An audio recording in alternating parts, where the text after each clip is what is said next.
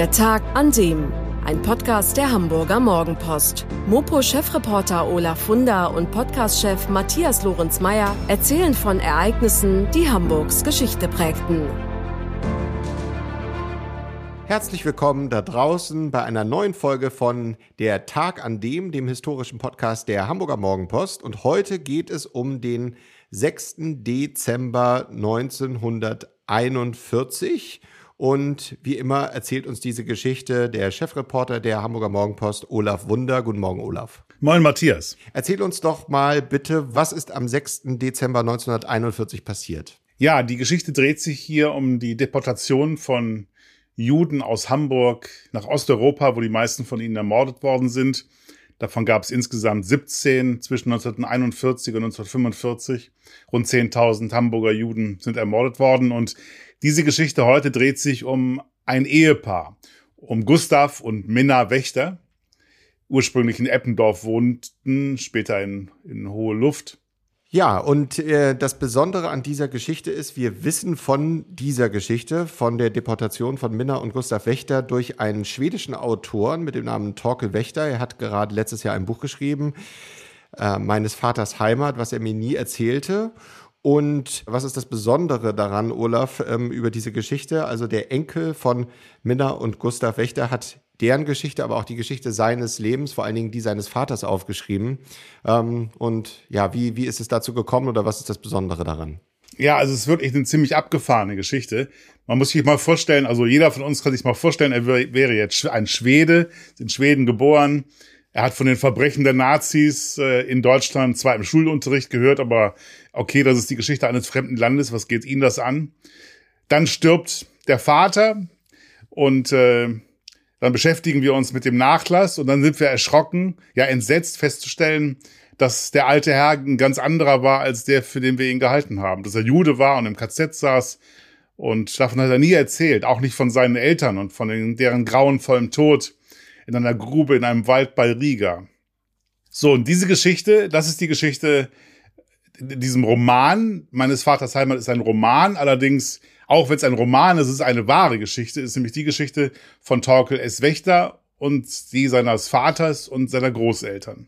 Ja, wir können vielleicht schon mal vorneweg ähm, sagen, dass äh, Torkel Wächter auch ähm, in Hamburg gerade war und das Buch vorstellt. Also jeder, der von dieser Geschichte fasziniert ist und es nochmal genau aus der Sicht des Enkels äh, lesen möchte, der kann, wie gesagt, auch das Buch kaufen. Aber ähm, du hast es jetzt für die nächste Folge von der Tag an dem einmal ähm, zusammengefasst und, und wir können ein bisschen darüber schon mal berichten. Ähm, wo sind denn die Großeltern in Hamburg genau aufgewachsen? Beide entstammen jüdischen Familien, die schon seit Jahrhunderten in Hamburg lebten. Minna Wächter, geborene Sonnenberg, kam 1881 in Hamburg zur Welt.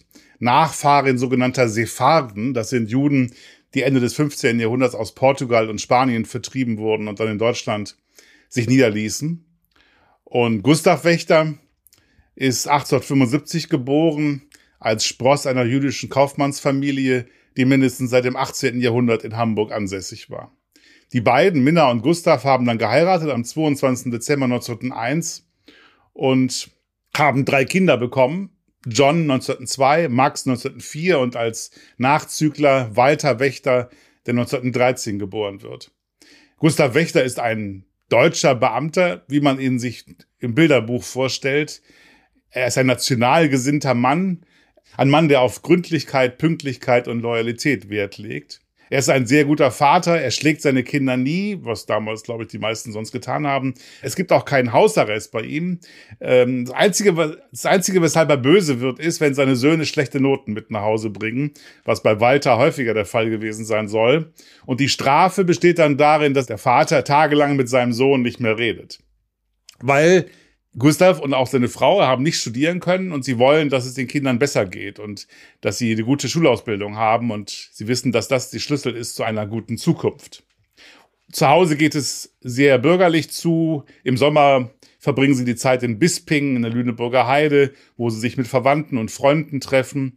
Zu Hause hält Familie Wächter regelmäßig Salons ab, wie das damals hieß, lustige Abende mit Vorträgen, Klavier- und Geigenkonzerten, Sketchen und kleinen Theaterstücken, die meistens die Kinder aufführten. Der Sohn Max geht auch zum Theater, er wird Schauspieler, geht nach Berlin und fasst sogar beim Film Fuß. John, der älteste Sohn, wird, wird genauso wie sein Vater Beamter. Und Walter, der Jüngste, ein guter Sportler, der beim HSV, in der HSV-Jugend Fußball spielt und später studieren will. Und dann ist plötzlich das Jahr 1933 da, was auch dieser, was diese bürgerliche Hamburg, diese deutsch-jüdische bürgerliche Hamburger Familie komplett aus der Bahn wirft. Gustav Wächter verliert seinen Posten, wird entlassen als Beamter, weil er eben rein rassiger Jude ist, wie die Nazis sagen, und obendrein marxistische Propaganda betreibt, wird behauptet, was Unsinn ist. Und selbst wenn er es getan hätte, wäre es auch egal, aber er, er war eher, eher bürgerlich eingestellt. Und äh, auch die Söhne verlieren alle ihre Arbeit. Max als Schauspieler bekommt keine Rollen mehr und kehrt von Berlin nach Hamburg zurück. Oh ja, und, und Max flieht dann auch 1938 nach Buenos Aires. John ist Mitglied der SPD, wird verhaftet und landet in verschiedenen Konzentrationslagern, bevor er dann 1939 nach Sao Paulo flieht. Und dann haben wir noch Walter, den Jüngsten. Der wird 1935 von der Gestapo abgeholt, weil er Mitglied der Sozialistischen Arbeiterpartei SAP ist, Flugblätter gegen die Nazis verteilt hat. Er sitzt dann monatelang im Konzentrationslager Fuhlsbüttel, dem sogenannten Cola Fu, wird dort schwer misshandelt, bevor er 36 vom Hanseatischen Oberlandesgericht wegen Vorbereitung zum Hochverrat zu drei Jahren Zuchthaus verurteilt wird. Und äh, dieser Walter ist der Vater von dem Autoren Torkel Wächter, nicht wahr? Ganz genau. Walter ist der, der Vater, der nach der Entlassung aus, diesem, aus dem Zuchthaus, nach diesen drei Jahren, von der Gestapo vor die Wahl gestellt wird, das Land innerhalb weniger Tage, innerhalb von 14 Tagen zu verlassen oder er kommt wieder ins KZ, so wurde ihm eröffnet und er schließt sich dann der zionistischen Jugendorganisation Hecher Luz an, und äh, diese Organisation bereitet junge Menschen auf ein Leben in Palästina vor. Und deshalb geht er nach Italien, wo es ein Hechalus-Camp gibt, wo die Menschen, wo diese jungen Leute eine landwirtschaftliche Ausbildung eben für ein Leben in Palästina, in späteren Israel, äh, bekommen sollen. Aber dann muss er aus dem ja ebenfalls faschistischen Land Italien 38 fliehen. Es gibt eine Odyssee über Kroatien und Ungarn, schließlich nach Schweden wo er dann bleibt und sich ein neues Leben aufbaut und zu einem recht bekannten Mann wird. Genau, das finde ich eine der faszinierendsten Geschichten dieser Familie, dass also der Sohn seinen Vater natürlich in seiner Rolle in der schwedischen Gesellschaft kennengelernt hat. Und erzähl mal ein bisschen davon, was hat er sich dann in seinem neuen Leben alles aufgebaut? Ja, Walter nimmt offensichtlich, um einen Schlussstrich unter sein bisheriges Leben zu ziehen, einen neuen Vornamen an, nennt sich jetzt Michael Wächter. Er studiert Psychologie, wird Hochschuldozent, gründet seine eigene Beratungsfirma, arbeitet für das Militärpsychologische Institut der schwedischen Armee. Er schreibt etliche Bücher und rund 1000 Artikel für diverse schwedische Zeitungen und Magazine. Er ist ein richtig bekannter Mann in Schweden. Und zwischendurch besucht er immer mal wieder auch Deutschland und Hamburg und nimmt auch zweimal dabei seinen Sohn mit. Aber er reagiert immer gereizt, wenn er gefragt wird nach seiner Vergangenheit, was da war. Und er, er redet nicht über seine Vergangenheit als deutscher Jude. Davon weiß seine Familie nichts. Ich habe jetzt gerade nochmal nachgerechnet. Also du hast gesagt, er war der Nachzügler der Familie, ist 1913 geboren und äh, wann hat er dann angefangen? In Schweden, also er ist im Spätsommer 1938 aus Italien weggegangen, sprich, er war dann 25. Ja. Mit 25 begann sozusagen seine zweite neue Biografie. So ist es, ja. Das heißt, Torkel Wächter hat seinen Vater als Michael kennengelernt, als Psychologen und äh, mit einer schwedischen Biografie. Er war zwar in Hamburg, aber es ist nie passiert, dass er irgendwie nachgefragt hat oder dass er in irgendeiner Art und Weise geahnt hat, dass vor dem 25. Geburtstag sein Vater ein völlig anderes Leben hatte. Nein, also es gab wohl Ahnungen, weil sonst hätte er ja auch nicht nachgefragt. Aber es, er hat sich dazu nie geäußert und war, wie gesagt, immer gereizt, wenn er nach seinem früheren Leben gefragt wurde. Und auch Torkel wusste auch kein, gar nichts von seinen Großeltern. Wie es mit denen weitergeht, da kommen wir ja gleich nochmal drauf. Genau, während sich Michael bzw. Walter Wächter ein neues Leben in Schweden aufbaut, sind seine Eltern, nämlich genau äh, Minna und Gustav Wächter, über die wir heute erzählen wollen, noch in Hamburg geblieben. Äh, was ist mit ihnen in Deutschland passiert?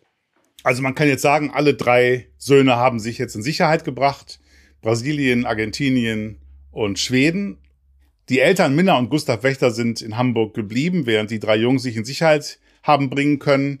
Sie bekommen 1941 mit einem Einschreiben den Deportationsbefehl, dass sie sich am 6. Dezember 1941 einfinden sollen im Logenhaus an der Moorweidenstraße und dass sie dann deportiert werden. Ihnen wird als Ziel Riga genannt. Man weiß nicht ganz genau die Zahl, schwankt zwischen 750 und an die 1000 Leute, die bei diesem Transport dabei waren. Die Zugfahrt, die drei Tage dauerte, endete in Skirotava, einem kleinen Verladebahnhof, der etwa zwölf Kilometer von der lettischen Hauptstadt Riga entfernt liegt und und von dort mussten die Verschleppten zu dem bereits völlig überfüllten Arbeitslager Jungfernhof, dem KZ Jungfernhof, marschieren. Dieses Lager war die Hölle auf Erden. Es handelte sich um ein ehemaliges Staatsgut, das für die Aufnahme von mehreren tausend Menschen völlig ungeeignet war. Ein Überlebender beschreibt es so, es gab keine Türen, keinen Ofen, die Fenster waren offen, das Dach nicht in Ordnung, es waren 45 Grad Kälte und der Schnee fegte durch die Scheune. Die Insassen mussten dann Schwerstarbeiten in der Landwirtschaft leisten. Wer dazu körperlich nicht in der Lage war, wurde von der SS aussortiert. Wir wissen nicht genau, was mit Gustav und Minna Wächter dann passiert ist. Ihre Spur verliert sich. Es kann aber gut sein, dass sie Opfer der sogenannten Aktion Dünamünde wurden. Dabei handelte es sich um ein perfides Täuschungsmanöver der SS. Die Häftlinge wurden in dem Glauben gelassen, sie würden in ein neues, besseres Lager verlegt. Mit Bussen und Lkw wurden die Menschen dann stattdessen in den Wald von Bekirneki bei Riga verfrachtet und in bereits ausgehobene Gruben getrieben. Und dann haben Erschießungskommandos das Feuer eröffnet. An einem einzigen Tag wurden 1800 Häftlinge aus dem KZ Jungfernhof so ermordet. Möglicherweise auch die beiden Wächters.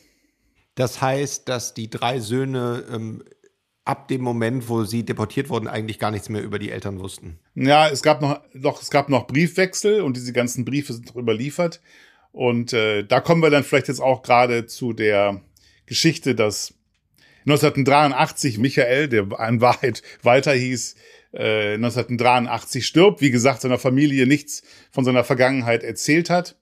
Und nach seinem Tod sein Sohn Torkel die Kisten und Kartons mit, den, mit dem Nachlass auf den Dachboden stellt und dort 17 Jahre vergisst.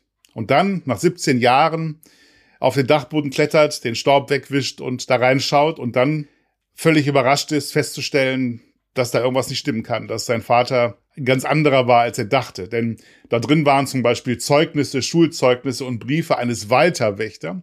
Und wie gesagt, für seinen, für Torkel war, hieß er ja Michael. Und dieser Walter Wächter hatte auch das gleiche Geburtsdatum wie Michael Wächter. Anfangs dachte noch Torkel, vielleicht hatte sein Vater einen Zwillingsbruder, bis ihm dann irgendwann klar wird, nee, nee, Walter und Michael, das ist eine und dieselbe Person. Das ist sein Vater. Und wir reden jetzt von hunderten Briefen, die er aus dem KZ Fuhlsbüttel an seine Eltern schrieb, ähm, an seine Geliebte schrieb, Lisbeth, ähm, alles Briefe in Deutsch und in Sütterlin geschrieben. Das konnte jetzt Torkel alles gar nicht lesen. Torkel Wächter ist dann, hat dann angefangen und das hat dann 20 Jahre gedauert, der Geschichte seines Vaters und seiner Großeltern nachzugehen. Er hat vier Kontinente bereist deshalb. Er hat die deutsche Sprache gelernt, um die Briefe seines Vaters lesen zu können. Er kam nach Hamburg, hat sich von Experten der KZ-Gedenkstätte Neuengamme helfen lassen und eine, ein Sütterlin-Arbeitskreis hat ihm dabei geholfen, die Handschrift seines Vaters zu entziffern. Und so hat er dann nach und nach die ganze Geschichte seiner Familie recherchiert. All das recherchiert, was sein Vater ihm nie erzählen wollte. Und am Ende hat er dann Bücher geschrieben. Erst zwei Sachbücher. Und der Höhepunkt ist jetzt dieser Roman meines Vaters Heimat, was er mir nie erzählte eine sehr faszinierende und auch schreckliche Geschichte. Ähm, äh, du hast mir erzählt, dass äh, 2006 äh, Torke Wächter sogar deutscher Staatsbürger geworden ist. Was, was hat es damit auf sich? Ja, er hat neben der schwedischen auch die deutsche Staatsbürgerschaft, seine Kinder übrigens auch. Und das ist eine, eine Geste, ein Zeichen. Er will dokumentieren, die Nazis haben ihr Ziel, diese deutsch-jüdische Familie Wächter auszulöschen, nicht erreicht. Man könnte sagen, als der Zug mit Minna und Gustav Wächter Hamburg verließ, endete die Geschichte. Aber er sieht es anders. Ich denke vielmehr an meine Kinder, Minnas und Gustavs Urenkel, schreibt Torkel. Sie haben Minnas Augen und Gustavs Optimismus geerbt und sie haben die deutsche Staatsbürgerschaft zurückgehalten, die ihren Vorfahren genommen wurde. Wenn wir auf dem Weg zur deutschen Schule in Stockholm, die nämlich die Kinder besuchen, durch die Fußgängerallee in der Mitte des Karla-Wägens gehen, sprechen wir oft über meine Großmutter und meinen Großvater. Für mich geht die Geschichte von Minna und Gustav Wächter unter den Linden des Karla-Wegen weiter. Ja, sehr schön, dass du diese Geschichte uns erzählst und äh, wir damit auch über den Podcast sie auch noch ähm, unseren Hörern zur Verfügung stellen können. Wie wir am Anfang gesagt haben, das Buch heißt Meines Vaters Heimat, was er mir nie erzählte, von ähm, Torkel S. Wächter, geschrieben mit A-Umlaut. Und ähm, ja, erzähl mir doch mal, du hast ihn ein bisschen kennengelernt. Wie nimmst du Torkel wahr, so als Person? Was ist das für eine Type und ähm, äh, was ist so dein Eindruck, wie er diese Biografie für sich selber verarbeitet hat? Also er ist ein total feiner Kerl. Ähm, wir haben, ich habe ihn letztes Jahr das erste Mal getroffen ähm, und kurz darauf war er bei mir zu Hause zum Grillen und wir haben uns sehr gut verstanden und haben auch immer Kontakt. Jetzt ist er ja gerade hier und wir sehen uns auch in ein paar Tagen wieder. Ähm, er ist ein ganz beeindruckender Mensch und ein, auch ein bisschen geheimnisvoller Mann, der auch alles Mögliche auch selber beruflich schon gemacht hat. Er war äh, Taucher bei der Marine, er war Model, er war äh, Pilot bei der SAS, bei der schwedischen Luftlinie. Und dann hat er aufgehört zu fliegen und hat angefangen, Bücher zu schreiben. Er hat also auch schon vor den Büchern über seine Familie andere Romane geschrieben. Ähm, er ist ein ziemlich interessanter Mann. Toll. Und das Schöne ist, wir können wieder darauf hinweisen, dass am Samstag, das ist dann der 16. April, am Ostersamstag, diese Geschichte auch in der Hamburger Morgenpost erscheint. Und dann natürlich haben wir auch ein paar schöne Fotos, nicht wahr? Das ist auch das Fantastische. In den ganzen Unterlagen, die wie gesagt Torkel in den Kisten seines Vaters auf dem Dachboden fand, da gibt es auch jede Menge toller Fotos, die auch dieses unbeschwerte Leben dieser Familie Wächter vor 33 wunderbar dokumentiert. Und ähm, ach ja, und die Leute, die am Samstag die Zeitung kaufen und schnell sind und mir ganz schnell eine E-Mail schicken, die kriegen auch ein Buch zurückgeschickt. Wir verlosen 15 Bücher von Torkel S. Wächter. Übrigens, das S heißt ja Torkel S. Wächter. Und zwar das S ohne Punkt. Es hat mich am Anfang so irritiert. Dachte, was ist denn das? Ist das irgendwie so, eine, so ein Spleen eines Künstlers? Aber nein, es ist, also der Punkt, ich würde ihn da hinsetzen, aber er macht es halt nicht. Das S hat er sich hinzugefügt als Erinnerung an die Familie seiner Großmutter, also die mütterliche Seite ähm, denn die Familie hieß Sonnenberg und das S soll daran erinnern. Wunderbar. Vielen Dank, Olaf, ähm, für diese Geschichte. Alles weitere am Samstag in der Printausgabe der Hamburger Morgenpost. Ich bedanke mich sehr. Das war unsere Geschichte über den 6. Dezember 1941. Wunderbar. Das war der Tag an dem Geschichten, die Hamburgs Geschichte prägten. Eine neue Folge lesen Sie jeden Sonnabend in Ihrer Mopo und hören wöchentlich einen neuen Podcast. Noch mehr Historisches aus Hamburg, wie zum Beispiel das Buch zu dieser Serie oder die Magazine Unser Hamburg, finden Sie auch online in unserem Mopo-Shop unter www.mopo-shop.de.